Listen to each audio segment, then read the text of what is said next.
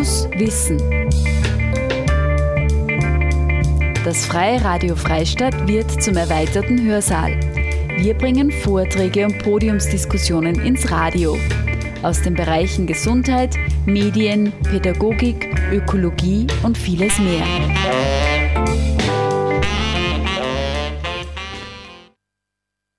Es gibt keine Gesundheit ohne psychische Gesundheit. Menschen berichten, dass sie sich erschöpft und müde fühlen. Menschen sagen, dass sie sich ausgebrannt fühlen. Jeder Mensch kann aber seine Gesundheit aktiv fördern. Die beiden Vortragenden Gabriele Vogelmeier, Regionalleiterin bei Promente, und Theodora Eichinger, Geschäftsführerin beim Verein Immanuel, luden am 16. April 2018 in den Salzhof ein, zehn Schritte zur psychischen Gesundheit kennenzulernen und ins Leben zu integrieren. Das Freie Radio Freistadt hat diesen Vortrag für Sie aufgezeichnet. Viel Vergnügen. Recht herzlich willkommen zu unserem Vortrag im Rahmen der gesunden Gemeinde, zehn Schritte zur psychischen Gesundheit.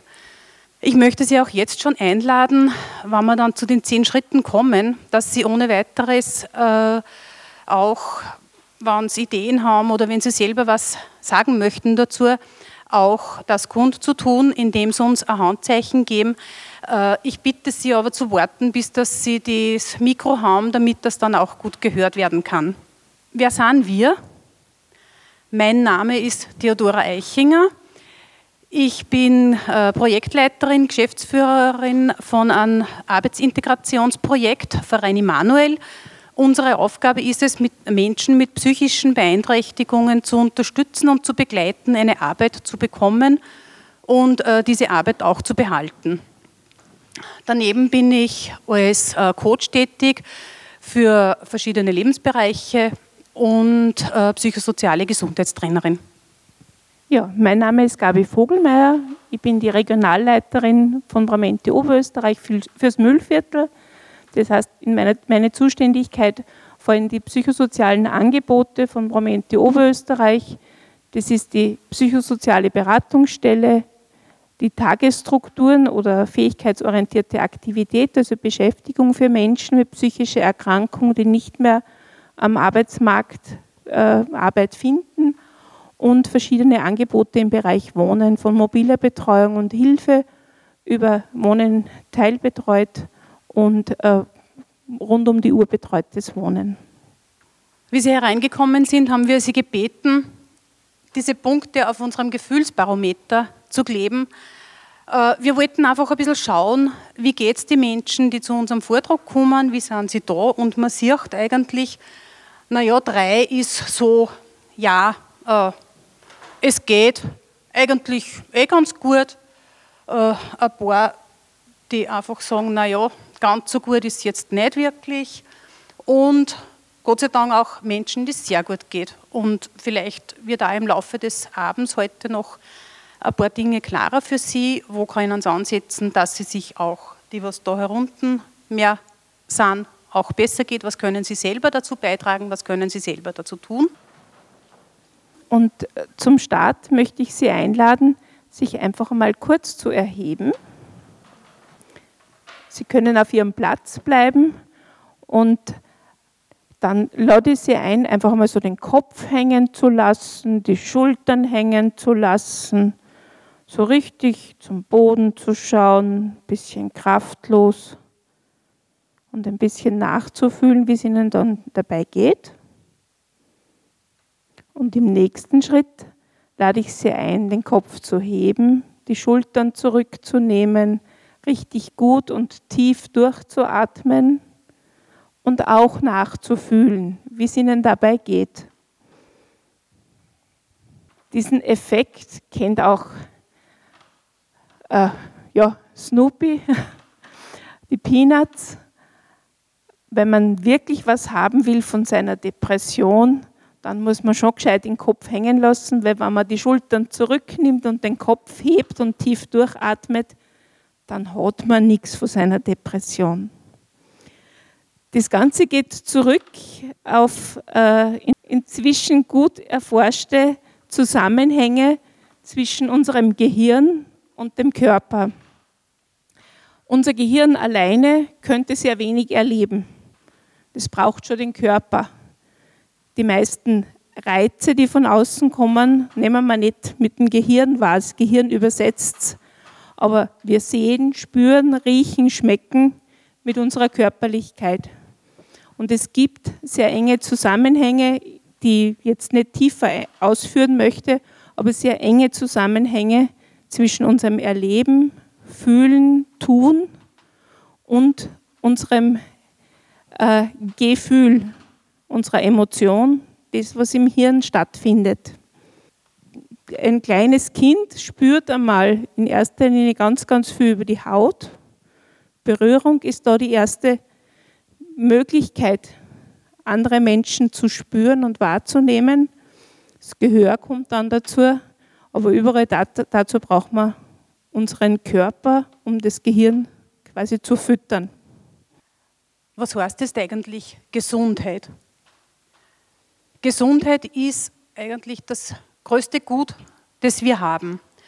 Und die Weltgesundheitsorganisation definiert Gesundheit äh, so, die sagen, Gesundheit ist ein Zustand völligen psychischen, physischen und sozialen Wohlbefindens und nicht nur das Freiheit von Krankheit und Gebrechen. Was heißt das jetzt? Physisches Wohlbefinden, das ist der Körper, das ist die Schmerzfreiheit, die Körperlichkeit.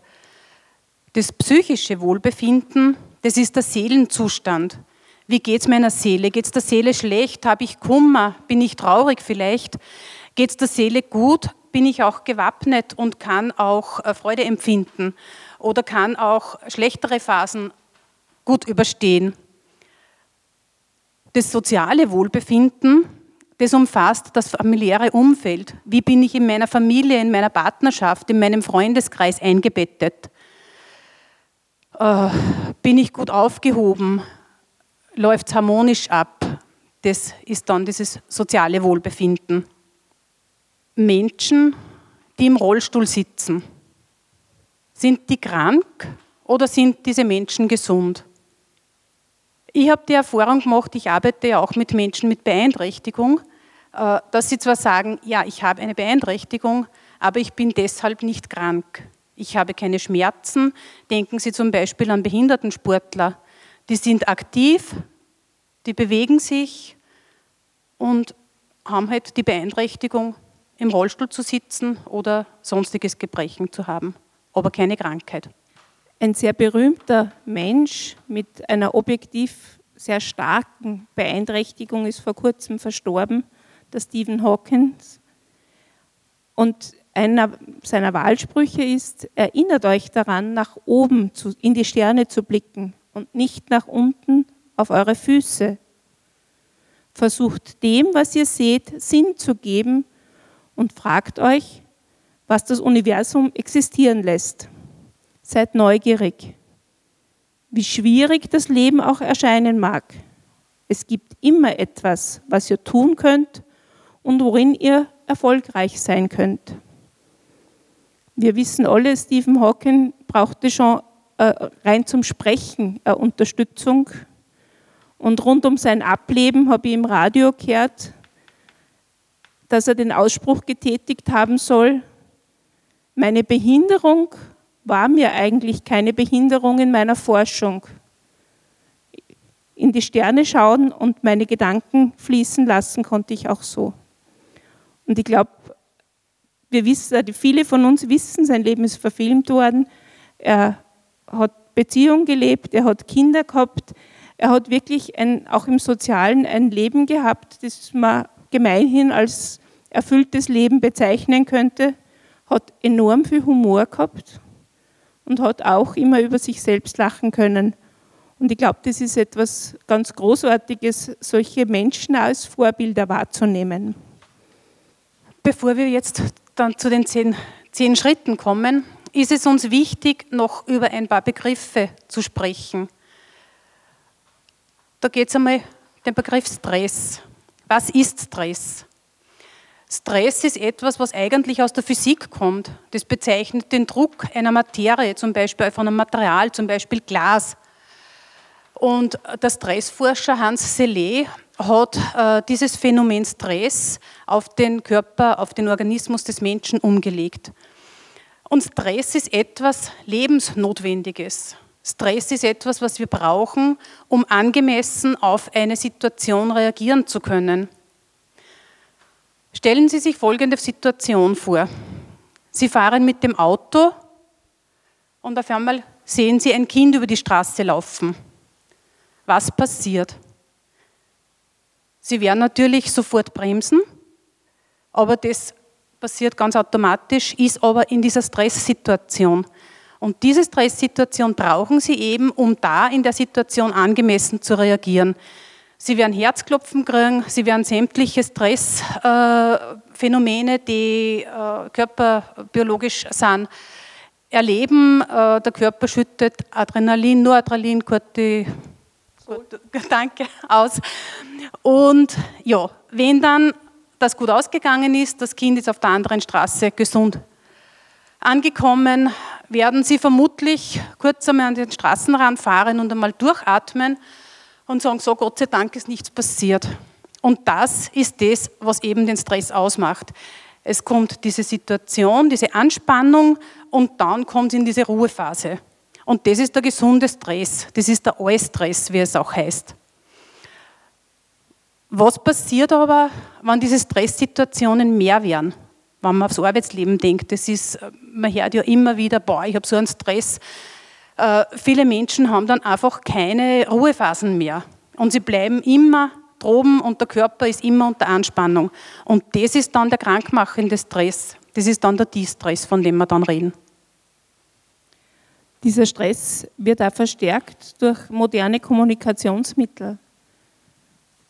Vor 10, 15 Jahren hat kaum jemand ein Handy gehabt. Heute haben wir praktisch alle ein mobiles Telefon und sind theoretisch und viele von uns auch praktisch für Arbeitgeber fast rund um die Uhr erreichbar. Auch das hindert das Abschalten nach der Arbeit. Weil der Punkt, wo bin ich denn wirklich jetzt quasi frei von Verantwortung im beruflichen Sinn, viel schwerer zu finden ist. Ja, und was passiert dann, wenn wir so in diesem Dauerstress stehen? Äh, wir werden uns nicht mehr konzentrieren können und es besteht die Gefahr, ein Burnout, in ein Burnout zu rutschen. Und Burnout ist in der Zwischenzeit, kann man sagen, gesellschaftsfähig geworden. Manches Mal versteckt sich hinter einem Burnout eine Depression oder Suchterkrankung. Aber dennoch muss man es ernst nehmen. Jede Erkrankung muss man ernst nehmen. Äh, Burnout ist gesellschaftsfähig geworden, habe ich schon gesagt. Äh, Sie werden sicher auch den einen oder anderen Prominenten schon gehört haben, der mitgeteilt hat, dass er sich einmal zurückziehen wird, äh, weil er aufgrund von einem Burnout eine Auszeit braucht.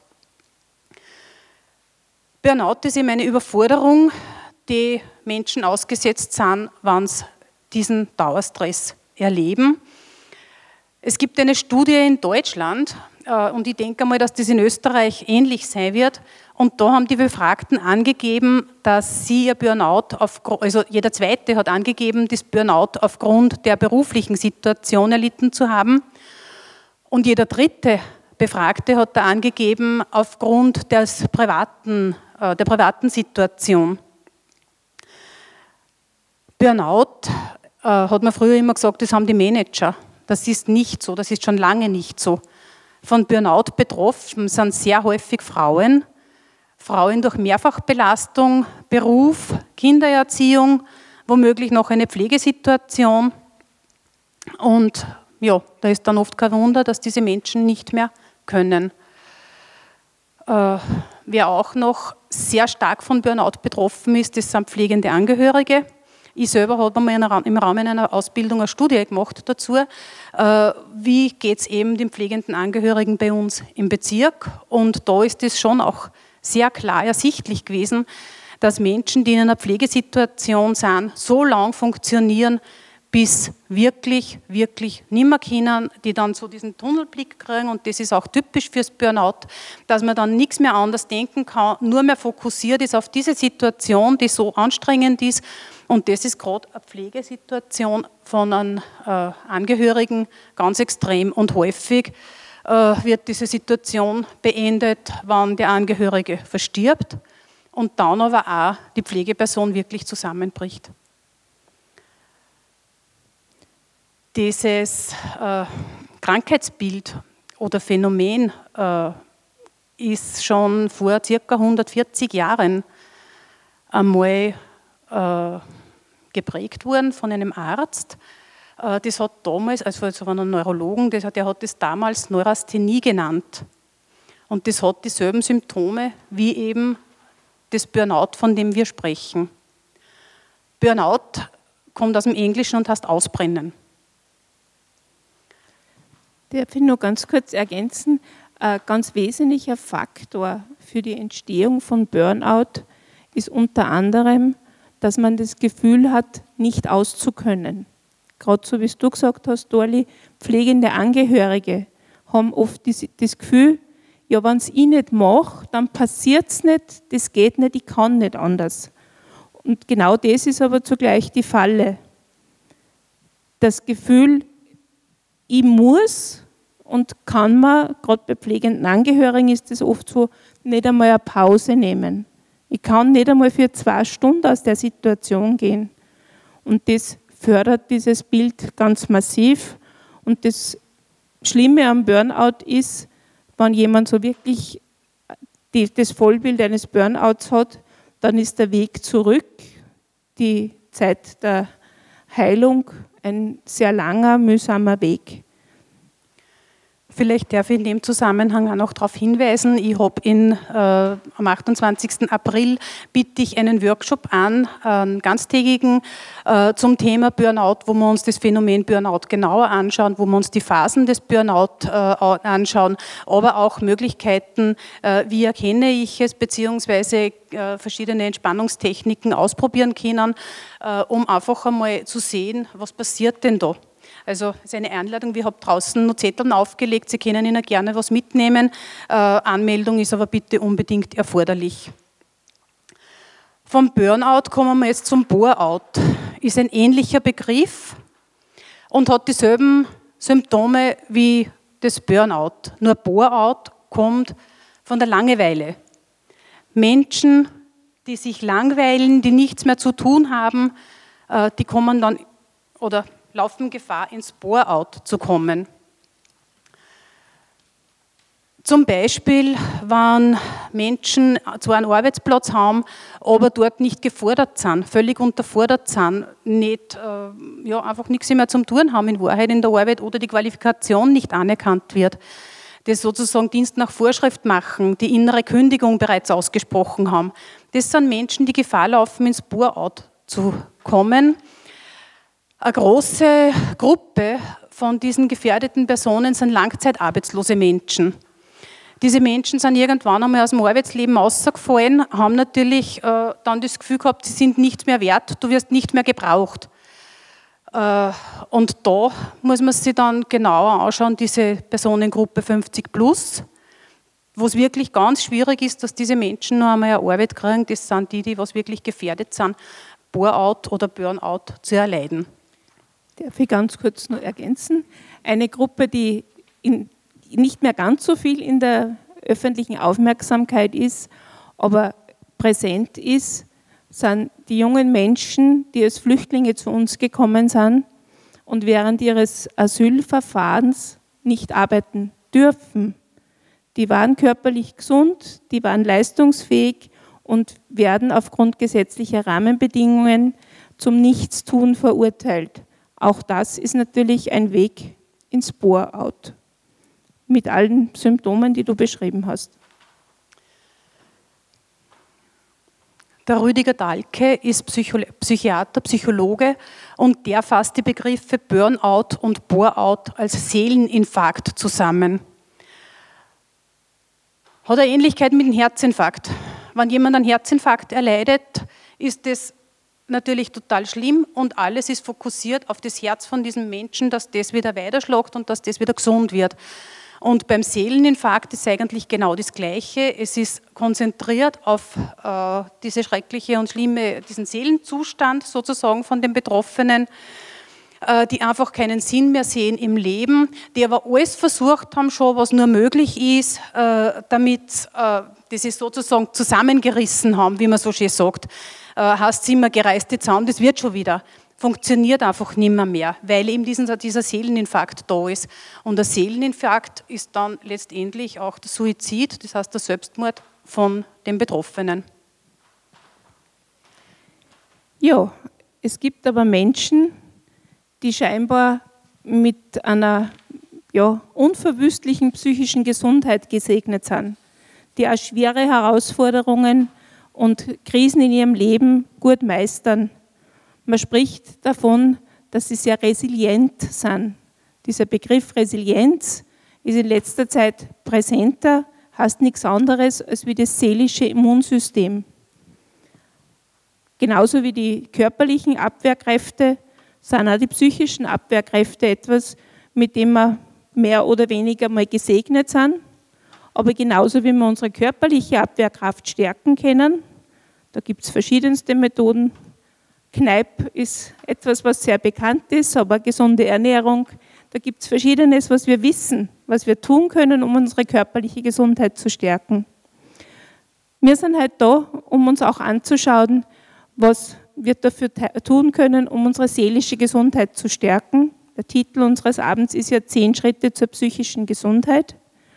Und die Resilienz, die Schritte sind oder die Punkte sind ähnlich. Ich möchte es trotzdem kurz erwähnen. Äh, es heißt sieben Säulen der Resilienz. Und eine wesentliche Säule der Resilienz ist die Akzeptanz, das Annehmen des eigenen Lebens, so wie es ist. Wenn ich es nicht annehme, tue ich mir schwer daran, etwas zu verändern. Das nächste ist den Glauben daran, sich, das, sich selbst als wirksam zu erleben nicht zu verlassen. Es ist manchmal eine Einladung des Lebens, sich in die Opferrolle zu begeben. Ich kann ja nicht, mir tut immer quasi alle anderen sind schuld an meinem Schicksal. Die Wahrheit ist, wir haben alle Möglichkeiten, auf unser Leben, auf, auf den Verlauf unseres Lebens und unser Wohlbefinden Einfluss zu nehmen, auch wenn das Leben gerade nicht so gnädig ist zu uns. Ein weiterer Punkt ist der realistische Optimismus. Das heißt, nicht überfliegend irgendwas glauben, was weit weg vom eigenen Leben ist, aber ein Stück weit die positiven Dinge im Leben wahrnehmen. Und eine einfache Übung dazu ist, am Abend vor dem Zubettgehen sich überlegen, was hat mir das Leben heute Gutes getan. Und die Wette traue ich mich eingehen, auch in schweren Zeiten hat uns das Leben kurze Momente geschenkt, die es wert waren. Sei es der Sonnenstrahl in unser Bürofenster oder auch ins Krankenzimmer, wenn es gerade eine Phase ist, die nicht so gnädig ist zu uns. Ein angenehmer Geruch, ein Mensch, der sich liebevoll um uns gekümmert hat. All diese Dinge gibt es im Leben. Und wenn wir den Fokus auf das lenken und nicht unbedingt auf das, was uns das Leben heute angetan hat, dann erleben wir auch positiver. Ein wichtiger Punkt und eine wichtige Säule ist auch auf Lösungen hinzusehen. Nicht in der Vergangenheit zu graben und äh, zu hadern, sondern zu schauen, was kann ich tun oder was können wir tun, um Situationen zu verbessern. Die Selbstregulation ist ein weiterer Punkt. Das heißt nichts anderes, als die Verantwortung für das eigene Leben zu übernehmen. Sind wir sehr nahe an der Selbstwirksamkeit, aber einfach klar haben, ich bin dafür verantwortlich, was ich täglich tue und wie ich es tue. Wichtig ist natürlich, und das gehört auch zu den zehn Punkten, ein Beziehungsnetzwerk im sozialen Umfeld Menschen zu finden, die, mit denen man im guten Einvernehmen ist und wo man sich austauscht, ob das jetzt die Familie ist, ob es ein Freundeskreis ist oder auch die Nachbarschaft. Aber bewusst zu sein, es gibt Menschen, die sind für mich da und für die bin ich da. Und selbstverständlich die Orientierung in die Zukunft, ähnlich wie bei der Lösungsorientierung. Schauen auf das, was kommt und weniger mit dem hadern, was war. Ja, ein Begriff, der uns noch wichtig erschienen ist, war die Sucht. Sucht ist äh, ein Thema, das ja, die Menschheit begleitet. Äh, die, das, was sich in letzter Zeit verändert hat bei dem Thema, ist, dass Sucht lange Zeit mit äh, stofflicher Sucht verbunden war. Alkoholabhängigkeit, Nikotinabhängigkeit, Abhängigkeit von Drogen, später dann auch Medikamenten. Das hat sich in letzter Zeit eher verstärkt als geschwächt. Aber neu sind auch die Verhaltenssüchte, dass die von der Medizin auch so beschrieben werden. Und das, was uns neu beschäftigt, ist natürlich auch etwas, was mit der Technik und der Entwicklung des Internets zusammenhängt. Vor 20 Jahren hätte es keine Möglichkeit gegeben, im Internet äh, Stunden, Tage, Nächte lang zu spielen und sich in dieser Scheinrealität zu ja, verstecken.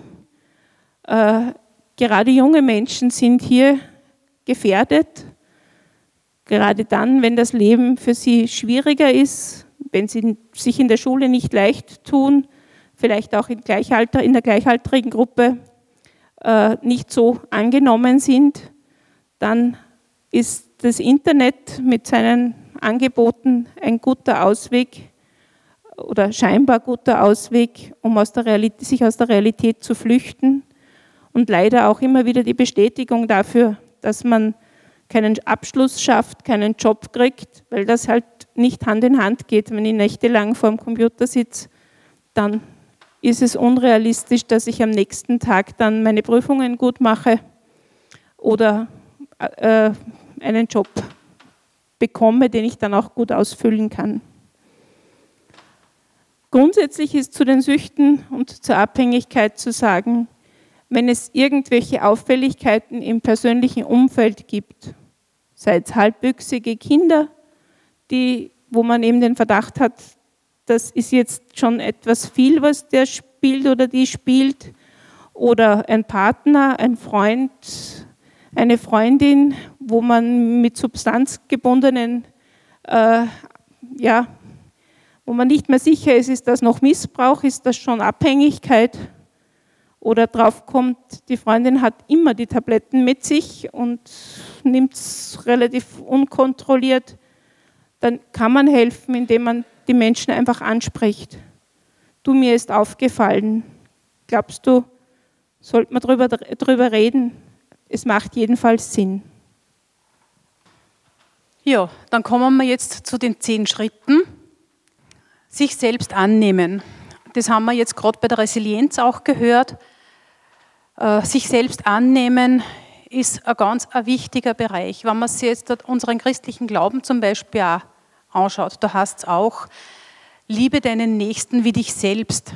Das heißt, wenn man das umdreht, ich soll mich selber lieben, dann kann ich auch andere Menschen mögen. Es ist aber nicht immer so einfach. Grundsätzlich, warum ist es so, dass wir oft mit uns hadern? Wir wachsen auf, äh, kann man vorstellen, dass diesen Satz Sie auch des Öfteren gehört haben oder vielleicht auch sogar zu Ihren Kindern gesagt haben, lern in der Schule was Gescheites, das was wird aus dir. Was heißt das eigentlich? Das heißt, wir genügen nicht. Wir genügen noch nicht, so wie wir jetzt sind, wir müssen erst noch weiterkommen. Erst wenn ich meinen Traumjob habe, dann bin ich glücklich. Wir leben einfach leider Gottes in dieser Leistungsgesellschaft. Und wenn man sich aber jetzt überlegt, muss das wirklich sein? Wir leben diese Glaubenssätze, die wir, mit denen wir erzogen sind oder erzogen wurden. Und da gibt es mehrere. Und einer eben davon ist eben, du ordentlich so auf die Art. Was können wir jetzt tun, um uns wirklich selber auch anzunehmen? Überlegen Sie einmal, wie gehen Sie um mit Ihrem Freund, wenn es dem Freund nicht gut geht? Was machen Sie?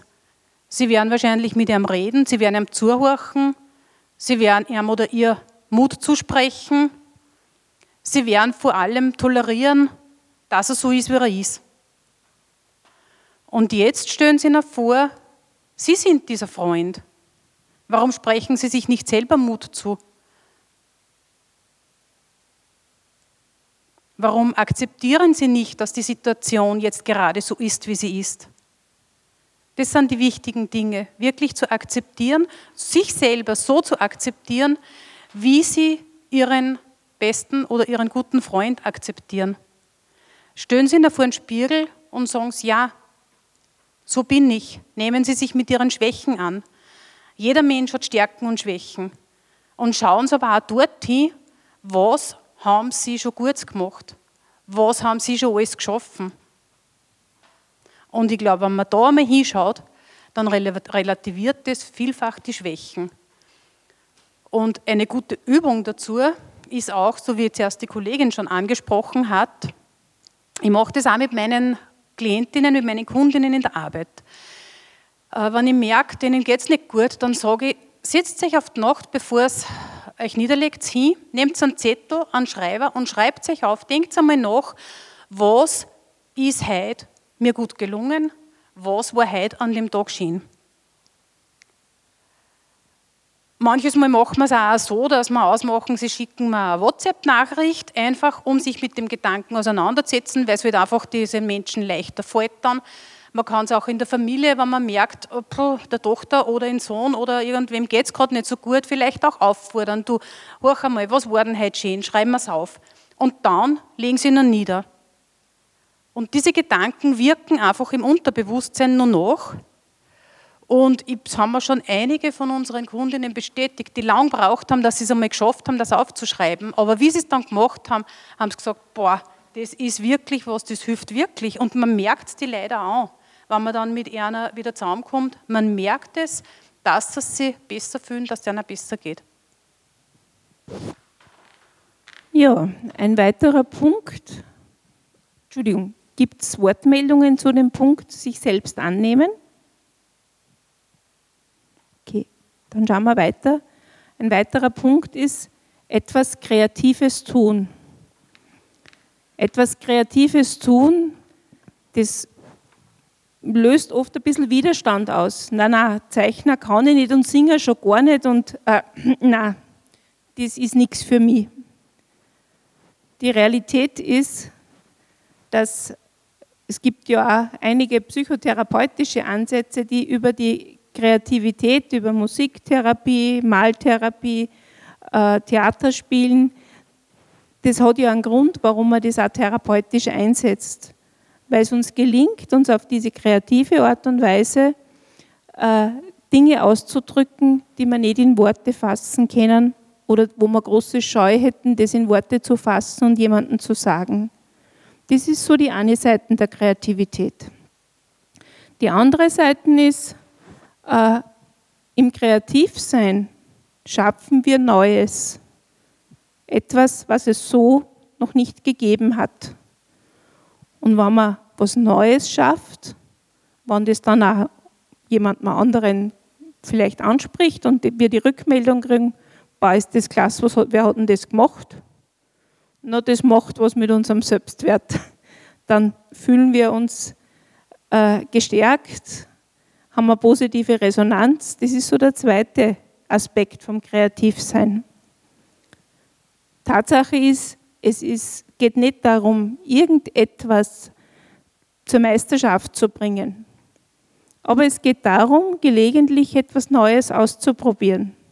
Sei es eine neue Handwerkstechnik, den Umgang lernen mit einer Kamera oder einem Aufnahmegerät, sich das einmal zeigen zu lassen und zu probieren, ob das was ist ein neues Musikinstrument ausprobieren oder ganz einfach ein neues Rezept, ein, eine Geschmacksrichtung über, also testen, die man bis jetzt nicht gehabt hat. Neue Gewürze, neue Gerüche, all das wirkt und bereichert unseren Erlebnisraum.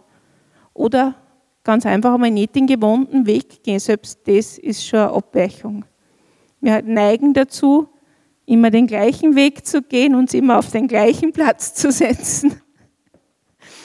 Äh, auch so kleine Veränderungen im Alltag verändern den Blickwinkel und eröffnen neue Perspektiven. Und manchmal, wenn wir uns kurz am Riemen reißen und den Weg, den wir, weiß nicht wie oft gängen, wir sagen, heute gehe ich die nächste Straße und schau mal, was dort ist. Trifft man vielleicht andere Menschen, kriegt andere Eindrücke und es, es tut was mit uns, weil wir einfach ein bisschen anders tun. Ein nächster Schritt ist darüber reden. Durchs Reden kommen Leute zusammen. Das ist was, das, was wir alle miteinander wissen. Und trotzdem damals viel zu wenig, nämlich wirklich miteinander reden oft. Zuhören, jemanden finden, der uns zuhört, der aktiv zuhört, der wirklich authentisch ist beim Zuhören, mit dem man auch Probleme besprechen kann, mit dem man aber auch äh, Spaß haben kann, mit dem man Lustiges besprechen kann. Äh, das ist auch etwas, was ganz was Wichtiges ist. Äh, überlegen einmal, mit wem, wem habe ich denn in meinem Umfeld, mit dem ich Dinge besprechen kann? Habe ich einen Partner, mit dem ich reden kann? Habe ich Arbeitskollegen, mit denen ich auch mal vielleicht was äh, Privates besprechen kann? Wie gehe ich um, wenn ich einen Ärger im Büro oder am Arbeitsplatz habe? Traue ich mir das anzusprechen? Es gibt auch die Möglichkeit, wenn man im eigenen Umfeld momentan niemand hat, dass man sich professionelle Menschen, einen Coach zum Beispiel, oder ein Krisen, äh, das wirst du noch was sagen dazu, was da noch gibt, einfach auch jemanden anderen sucht, mit dem man Probleme oder Dinge besprechen kann. Wenn man ein Problem hat, dann bündelt das wahnsinnig viel Energie und man hat den Kopf nicht frei für andere Dinge. Und wenn man über was nicht redet und glaubt, der Partner weiß eh, um was geht, da hat man sich halt ganz schön täuscht, weil das nicht so ist. Gedanken lesen kann man leider Gottes nicht. Und ich glaube, das ist wichtig, dass wir alle miteinander wieder lernen, wirklich miteinander zu reden und uns auch zu trauen, zu reden. Manchmal ist es eine große Scheu, Themen anzusprechen. Es gibt Themen, die spricht man nicht leicht an. Da gibt es Vorerfahrungen, das ist dann vielleicht peinlich oder unangenehm. Dann hilft es, wenn man zuerst einmal quasi im Trockentraining seine Gedanken ordnet und das zu Papier bringt. Tagebuch schreiben ist nicht umsonst zwar im Moment nicht mehr die in, der, in, in der Mode, aber es ist eine gute psychohygienische Maßnahme, weil das, was notwendig ist, um was auszusprechen oder niederzuschreiben, heißt, ich muss meine Gedanken so weit ordnen, dass ich etwas in Worte fassen kann. Und das Problem ist beim Ansprechen ja manchmal, dass zwar da drin der Magen sich zusammenkrampft oder sonstige körperliche Signale da sind, aber ich eigentlich nur nicht benennen kann, wo es herkommen. Und solange ich aber nicht benennen kann, woher die Ursache rührt, warum sich mein Magen krampft oder andere Symptome, der Rücken steif wird oder sonst was, solange tue ich mir schwer, das konkret anzusprechen. Viele Menschen, die ein bisschen geübt sind, können mit der Zeit dann im Nachdenken und Nachforschen herausfinden, was die Ursache ist für, den, für diese körperlichen Symptome. Manchmal muss man halt einfach einmal drüber reden, um auch herauszufinden, warum es einem momentan nicht gut geht. Ja, und wie du schon gesagt hast, es gibt auch Profis, die wirklich rund um die Uhr am Telefon sitzen. Da gibt es die Krisenhilfe Oberösterreich, die rund um die Uhr erreichbar ist. Da gibt es eine Kummernummer und eine Telefonseelsorge. Das sind lauter Telefonnummern, die man zu jeder Zeit wählen kann, wo man nicht sagen muss, wer man ist und wo man offenes Ohr findet und einmal mit jemandem Fremden in Ruhe über seine Probleme sprechen kann. Auch um 3 Uhr früh wo es halt auch schwierig ist, einen Freund oder eine Freundin zu, anzurufen. Und dazu möchte ich auf jeden Fall Mut machen. Man muss nie mit dem, was einen belastet, alleine sein. Ja, wir kommen zu einem weiteren Punkt, sich beteiligen.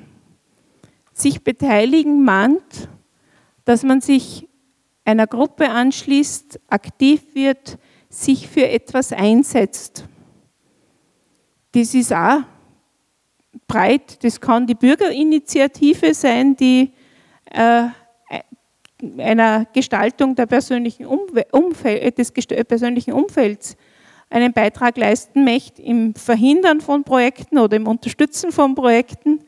Das kann aber auch die nachbarschaftliche Gruppe sein, die einmal im Jahr Sommerfest macht oder der Imkerverein oder der Sportverein für die Kinder, die jemanden brauchen, der die Dressen wascht, damit der Betrieb aufrechterhalten werden kann. Egal, wo man sich engagiert und was das Thema ist oder Besuchsdienst von, von der Pfarre, es gibt so viele Möglichkeiten, sich einzubringen, sich zu beteiligen und sich für etwas zu engagieren. Manchmal ist, wenn es einem nicht gut geht, fällt einem dieser Schritt enorm schwer. Aber darüber nachzudenken, woran hätte ich denn Freude? Was könnte ich beitragen, damit in meinem Umfeld ein positiver Aspekt äh, geschieht? Das kann ich immer und oft sind die Schritte wirklich klein, weil es ganz viel Anliegen gibt, wo es Menschen braucht, die mithelfen. Und es müssen nicht unbedingt alle in der ersten Reihe stehen. Ich muss bei der Caritas Haussammlung nicht unbedingt von Haus zu Haus gehen. Aber es braucht da sicher wen, der im Hintergrund da unterstützt. Vielleicht passt es auch, dass ich von Haus zu Haus gehe. Aber das muss ja jeder für sich außerfinden, was das ist, wo er sich engagieren möchte, was er machen möchte. Aber das, was man davon, davon erntet, ist einfach das Gefühl, etwas beitragen zu können, wirksam zu sein und andere unterstützen zu können mit dem, was man tut. Und das ist was, was der, der psychischen Gesundheit enorm gut tut. Das bringt uns jetzt auch zum Aktivbleiben. Hat ja auch was mit Aktivität zu tun, wenn ich mich wo beteilige. Sie werden jetzt vielleicht sagen, boah, jetzt habe ich eh schon so einen Stress und jetzt muss ich da auch noch was machen. Aber das kann oft wirklich bereichernd sein. Aber aktiv bleiben heißt jetzt nicht sich unbedingt nur sich wo zu beteiligen, sondern heißt da ganz viel Bewegung. Gerade wenn es stressig ist, ist eine Bewegung ein guter Gegenpol zu der stressigen Zeit. Man kriegt den Kopf frei. Wenn man sich in der Natur zum Beispiel bewegt, wenn man wandern geht, wenn man laufen geht. Man muss ja nicht gleich einen Marathon laufen. Aber eine Faustregel zum Beispiel sagt, jeden Tag mindestens zehn Minuten oder dreimal 30 Stunden wöchentlich sich zu bewegen. Minuten, Entschuldigung. dreimal 30 Minuten natürlich sich zu bewegen. So viele Stunden hat der Tag nicht. Entschuldigung. Ja, äh, das ist sozusagen die Faustregel, wie viel man sich bewegen soll. Und das tut auch wirklich gut. Da gibt es Erfahrungen dazu. Welche Bewegung das ist, das kann sich ja jeder selber aussuchen. Ob sie wandern gehen, ob sie Rad fahren, ob sie äh, im Garten sind. Es gibt dann vielleicht auch Bedenken oder, oder Sätze, ja, ja, da die eh gern, ich würde gerne Garten, aber ich habe ja keinen Garten. Vielleicht gibt es die Möglichkeit, wenn das Interesse da ist, es gibt auch Gemeinschaftsgärten, das wird auch mehr. Oder Radlfahren, ich habe kein gescheites Radl, das ist so anstrengend. In der Zwischenzeit gibt es in sehr vielen Orten E-Bikes, die man sich ausleichen kann, wo man das einmal ausprobieren kann. Einfach auch, da kommt auch die Kreativität wieder dazu, einmal kreativ zu denken, was ist, was mich interessiert. Gibt es einen Sportverein, gibt es einen Verein, wo ich dabei sein kann? wo ich einfach dann auch dieses Teilnehmen wieder leben kann. Da kommen dann schon einige Schritte zusammen, wo man dann sieht, okay, man kommt da wirklich in der psychischen Gesundheit, diesen zehn Schritten, gleich einmal mit einer Sache, äh, hat man gleich einmal drei oder vier Schritte äh, gemacht. Und Sie werden sehen, es wird einfach besser gehen. Ja, ganz kurz nur die Ergänzung. Ich weiß nicht, wer von Ihnen mit dem Aufzug aufgefahren ist und wer die Stufen heraufgegangen ist, aber das waren so die ganz kleinen Punkte im Alltag. Ja? Nicht den Parkplatz, der direkt am Haus ist, sondern ein Stück gehen, ein paar Stufen steigen. Einfach diese Kleinigkeiten, die definitiv nicht wirklich Zeit brauchen, für die man auch nicht unbedingt umziehen muss und, und dann irgendwo extra hingehen muss, um den Sport auszuüben, sondern einfach im Alltag bewusster aktiv zu sein. Da fällt mir gerade noch was ein dazu, zum Lift und zu den Stufen. Ich habe eine Ausbildung gemacht, habe ich ja schon gesagt, äh, zur psychosozialen Gesundheitstrainerin und wir haben unseren Seminarraum im fünften Stock gehabt. In der ersten Stunde hat unser Trainer gesagt, jede Stufe erhöht ihr Lebensalter um eine Sekunde. Was glauben Sie, wie oft, dass wir mit dem Lift gefahren sind? So gut wie nie, aber wir haben eine Kondition gekriegt an den Wochenenden, wo wir an diesem Seminar teilgenommen haben. Also es bringt schon was und es macht auch was. Äh, aber was mir da auch noch einfällt dazu, also statt äh, Stufen, äh, statt Lift die Stufen verwenden, auch am Arbeitsplatz sich einfach einmal durchzustrecken, aufzustehen, nicht immer nur sitzen zu bleiben, wirklich auch diese Kleinigkeiten zu beachten, was kann ich tun. Oder wenn wir zu diesen zehn Minuten kommen am Morgen, äh, zehn Minuten äh, Bewegung, am Morgen zum Beispiel damit beginnen, vielleicht nur bevor Sie überhaupt aufstehen, Sie werden sehen, der Tag beginnt schon ganz anders. Sie sind schon munter, wenn Sie dann wirklich äh, aus dem Bett kommen. Zehn Minuten oder fünf Minuten Radl fahren in der Luft. Tut unheimlich gut und ist nicht viel Aufwand. Ja, ein weiterer Punkt ist um Hilfe fragen. Das ist was, was den meisten von uns sehr schwer fällt. Hilfe zu geben ist viel leichter, als wir um Hilfe fragen. Das liegt da ganz tief in uns drin. Das schon die ganz kleinen Kinder, das glaube ich, hat jeder, der, der Kinder hat, schon gehabt, selber. dieses Streben danach, autonom äh, für sich zu sorgen, das zu tun, was irgend möglich ist, ist ein Grundbedürfnis. Tatsache ist, wenn es einem nicht so gut geht, dann ist es ein richtiger und auch großer Schritt, groß im Sinne von mutiger Schritt, auch um Hilfe zu bitten. Und das auch mal zu üben, quasi, wenn es noch nicht um, um Leben und Tod geht, sondern wenn nur Kleinigkeiten sind im Alltag, wo ich merke, puh, jetzt wird es aber viel, mir zu überlegen, wie könnte ich meinen Alltag so, so organisieren, dass ich Teile meiner Aufgaben jemanden anderen überlasse, mir dabei helfen lasse im Haushalt, einmal die Nachbarin frage, ich hätte heute einen Termin, ich tue mir schwer, zeitgerecht beim Kindergarten zu sein. Kannst du bitte meine Tochter mitnehmen? Eigentlich eine Kleinigkeit. Sie fällt vielen von uns sehr schwer. Aber das Üben und das Zulassen und Verstehen, dass andere Probleme oder Arbeiten anders erledigen, als ich es tue. Weil das ist oft so die Hemmschwelle. Ich hätte halt gerne in meinem Haushalt, dass das genauso passiert. Jeder, der ältere Menschen in seinem Umfeld hat, hat das sicher schon mitgehört. Ja, die macht es eh, aber die macht es nicht so, wie ich es gewohnt bin. Hier etwas früher zum Üben anfangen, dass wir das zulassen können, dass in eigenen Haushalt Dinge vielleicht anders passieren, aber auch in Ordnung sind. Das hilft uns dann auch in Zeiten, wo wir darauf angewiesen sind. Krankheit, Alter, Gebrechlichkeit sind oft Gründe, warum wir dann das quasi zulassen müssen, dass jemand anderer für uns tut. Und wir dann uns leichter, wenn wir das im Kleinen auch vielleicht schon früher geübt haben. Etwas Neues zu lernen. Etwas Neues zu lernen reißt uns heraus aus dem Alltag. Wir müssen unseren Blick auf was anderes lenken. Das Gedächtnis wird trainiert. Nicht umsonst gibt es diese Selber-Trainings für ältere Menschen. Wenn wir bedenken, dass unser Gehirn nur zu 60 Prozent ausgelastet ist. Das heißt, es, noch, es ist noch ganz viel frei, mit dem man arbeiten kann, mit dem man Neues lernen kann. Und das bewirkt auch das lebenslange Lernen. Deswegen ist lebenslanges Lernen auch möglich. Und man muss nicht immer auch die großartigsten Dinge lernen.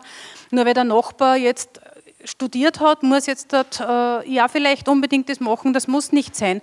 Es soll das lernen, was mich interessiert und äh, da einfach auch meinen Beitrag leisten und das hebt auch das Selbstwertgefühl, wenn man wieder was Neues gelernt hat, wenn man wieder was Neues weiß.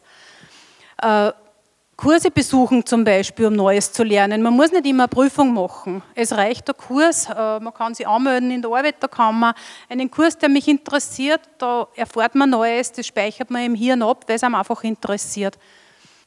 Was ist der Nebeneffekt, wenn ich einen Kurs mache? Ich lerne andere Leute kennen. Ich erweitere meine Sozialkontakte zum Beispiel. Ich kriege vielleicht neue Freunde. Und ich habe da eine Geschichte gefunden, die möchte ich ganz gern vorlesen. Eine kurze. 15 Jahre besucht meine Mutter den Englischkurs. Ihr Englisch wurde nicht besser. Und nach all den Lektionen hätte sie eigentlich bereits ein paar Diplome in der Tasche haben sollen. Wieso sie denn noch immer hingehe, fragten wir sie. Wir sind eine gute Gruppe von Leuten und wir verbringen jede Woche zwei angeregte Stunden zusammen. Tatsächlich war das Englischlernen bereits in den Hintergrund gerückt, aber diese gemeinsamen Theaterbesuche, Kaffee trinken und Ausflüge, das waren dann die Hauptsache. Manches Mal entwickelt sich etwas anderes daraus. Ja, ein Punkt, der sehr einfach klingt, sich entspannen, ja gut, das schaut so aus, das kann eher jeder. Sitze mir wo da tue nichts und es geht mir schon besser. Ganz so einfach ist es leider nicht, weil sich entspannen da muss man zuerst einmal für sich selbst die Frage geklärt haben, wobei kann ich mich denn wirklich gut entspannen? Das haben wir manche schon vergessen, was das jetzt wirklich ist. Das kann durchaus eine Aktivität sein, das muss nicht nur quasi passiv sein. Die wichtigste Form des Entspannens ist der Schlaf. Gesunder Schlaf ist was ganz Wichtiges und ich bin mir also ich traue mir fast wetten, dass niemand da herinnen ist, der das nicht kennt, dass irgendwas einmal einen den Schlaf raubt. Probleme, gesundheitliche Situationen. Ich persönlich habe meinen Wechsel in erster Linie deswegen äh, wahrgenommen, weil ich Schlafstörungen gehabt habe, was ich vorher mein Leben lang nie gehabt habe. Also es gibt verschiedene Gründe, warum auf einmal der Schlaf gestört sein kann. Aber es ist sehr wichtig, dass wir uns auch im Schlaf regelmäßig erholen können und wenn der Schlaf gestört ist, uns auch Hilfe holen. Das ist keine Kleinigkeit. Gut, gut zu schlafen ist ganz wichtig für unsere Vitalität und unsere Gesundheit und hilft auch eben die psychische Gesundheit zu erhalten. Was gibt es Wichtigeres als Freunde, Freunde zu haben? Freundschaften müssen gepflegt werden. Mit Freunden kann man reden, wie wir zuerst da schon gesagt haben, das ist auch ein wichtiger Schritt zur psychischen Gesundheit. Häufig ist es so, oder oft erlebe ich es so, dass die Menschen jammern und sagen, ja, mein Gott, der mag mich nicht mehr, der hat mich schon so lange nicht mehr, mehr angerufen. Ich frage dann immer, was hindert Sie oder was hindert dich daran, diesen Freund einmal anzurufen, sich in Erinnerung zu rufen und sagen, hallo, wie geht's da? Vielleicht wartet er gerade darauf, dass ein Zeichen von jemandem anderen kommt. Aber Freundschaften zu pflegen und mit Freunden in Kontakt zu bleiben, das braucht natürlich auch Zeit. Und das ist wichtig, um die Gesundheit zu erhalten, dass man diese Zeit sich nimmt das ist ein Punkt, wo uns die neuen Medien durchaus helfen können. Eine sehr gute Freundin von mir ist seit Monaten auf Reisen. Und alle zwei bis drei Wochen schickt sie einfach ein Foto über WhatsApp. Ich weiß, sie lebt noch. Da gibt es keine Romane dazu. Aber sie wählt natürlich Fotomotive, von denen sie weiß, dass sie mich ansprechen. Und ich melde mich kurz zurück. Auch das ist eine Möglichkeit, einfach in Kontakt zu bleiben und eine Möglichkeit, wo die neuen Medien hilfreich sein können. Sich nicht aufgeben. Ein ganz wichtiger Punkt. Wann gibt es so Situationen, wo man das Gefühl hat, jetzt kann ich nicht mehr. Auslöser dafür können traumatische Ereignisse sein. Das kann der Tod eines nahestehenden Menschen sein ein Unfallereignis, in, in dem ich vielleicht involviert war in irgendeiner Form, sei es als Zeugin, Ersthelferin, aber vielleicht im schlimmsten Fall als Verursacher, Verursacherin einer, einer Unfallsituation. Das sind schon gravierende Ereignisse im Leben. Die Nachricht einer schweren Erkrankung, ob bei einem selbst oder beim Partner, Kinder, Eltern, das sind schon Sachen, die massiv das Gleichgewicht stören. Und da ist einmal das Erste und Wichtigste klar zu haben, ich darf um Hilfe bitten. Ich muss so schwere Situationen nicht alleine schaffen. Und manchmal ist dann auch einfach das Leben reduziert auf Essen, Schlafen, aus. Gibt nicht mehr mehr. Weil einfach die Energie für alles andere fehlt. Und das ist für die erste Zeit vollkommen in Ordnung. Was man tun kann im Vorfeld, ist, sich bewusst zu machen, was hilft mir, wenn es mir schlecht geht. Genauso wie vielleicht für andere Ereignisse oder Möglichkeiten mich wappne, indem ich mich vorbereite, kann ich mich auch auf schwere psychische Krisen vorbereiten. Wenn ich einfach mal mir durch den Kopf gelasse, was hat mir denn geholfen, wie damals das oder jenes passiert ist? Was sind meine ganz persönlichen Strategien in so Situationen, wo an der Boden unter die Füße weggezogen wird, wieder in den Tritt zu kommen? Das ist, so wie wir da sitzen, sind diese quasi erste Hilfekoffer für die Seele ganz unterschiedlich gepackt. Da gibt es eine Telefonnummer, die ich anrufen kann vielleicht. Da steht vielleicht, oder ist mir bewusst, das muss ja nicht in der Realität, das reicht ja im Kopf, da ist mir bewusst, auch wenn es mir nur so schlecht geht, kann ich vielleicht was kochen. Ich weiß nur, wie der Palatschinkenteig geht, ich weiß nur, dass ich das kann.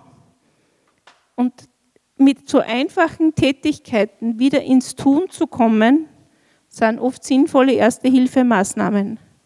Nimmer in dieser Lethargie, die verständlich und logisch ist.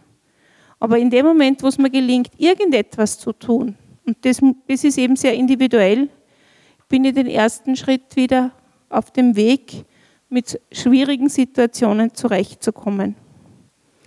Natürlich ist dieses Bewusstsein, mein Leben ist was wert, eine ganz wichtige Überschrift.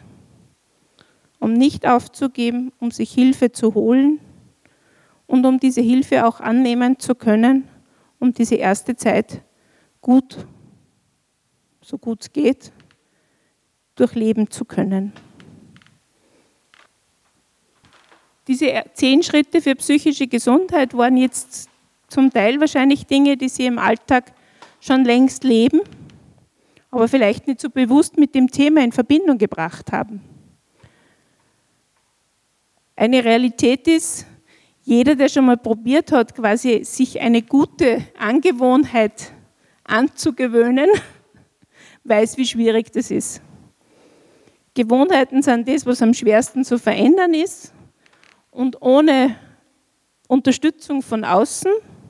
Und die Unterstützung kann manchmal ziemlich unangenehm sein, weil gerade schwierige Situationen, Krankheit, Krise, Veränderung beruflichen Umfelds oder so uns in die Lage bringen, uns wirklich Alltagsgewohnheiten neu zu überdenken oder neu anzugewöhnen. Wenn so massive Dinge nicht passieren, braucht es oft jemanden, der in dem nächsten Umfeld uns daran erinnert, du wolltest doch oder bist du heute schon.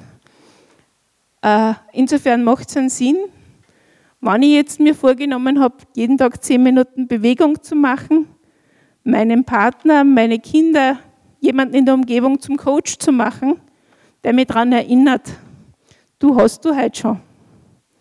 Und das auch ernst zu nehmen und quasi die Erlaubnis auszusprechen und nicht dann verärgert, ah, lass mich in Ruhe. äh, diese Unterstützung ist gut und notwendig. Und wenn's, wenn der Auftrag quasi von dem, der sich verändern möchte, der seine Gewohnheiten verändern möchte, kommt, dann auch im Zweifel willkommen. Da gibt es einen Satz vom August Höglinger, glaube ich, Veränderung ist das Beständigste im Leben. Und so ist es auch, weil Veränderung passiert ständig. Und wenn ich mich nur auf Zeiten stehe, habe ich schon was verändert. Und das ist wichtig auch, dass, man, dass, dass einem bewusst ist, dass Veränderung notwendig ist, um sich weiterzuentwickeln. Jetzt aber noch einmal die Frage, gibt es irgendwelche Wortmeldungen von Ihnen oder Fragen? Genau.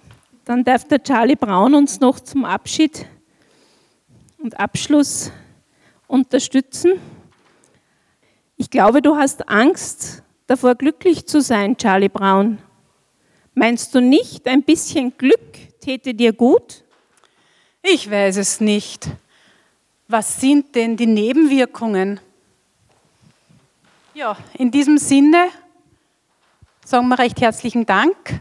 Ich hoffe, Sie können das eine oder andere mitnehmen. Ansonsten wünschen wir einen schönen Abend und danke für die Aufmerksamkeit. Danke auch. Sie hörten den Vortrag Zehn Schritte zur psychischen Gesundheit. Es sprachen Gabriele Vogelmeier, Regionalleiterin bei der Promente und Theodora Eichinger, Geschäftsführerin vom Verein Immanuel. Der Vortrag fand am 16. April 2018 im Salzhof Freistadt statt.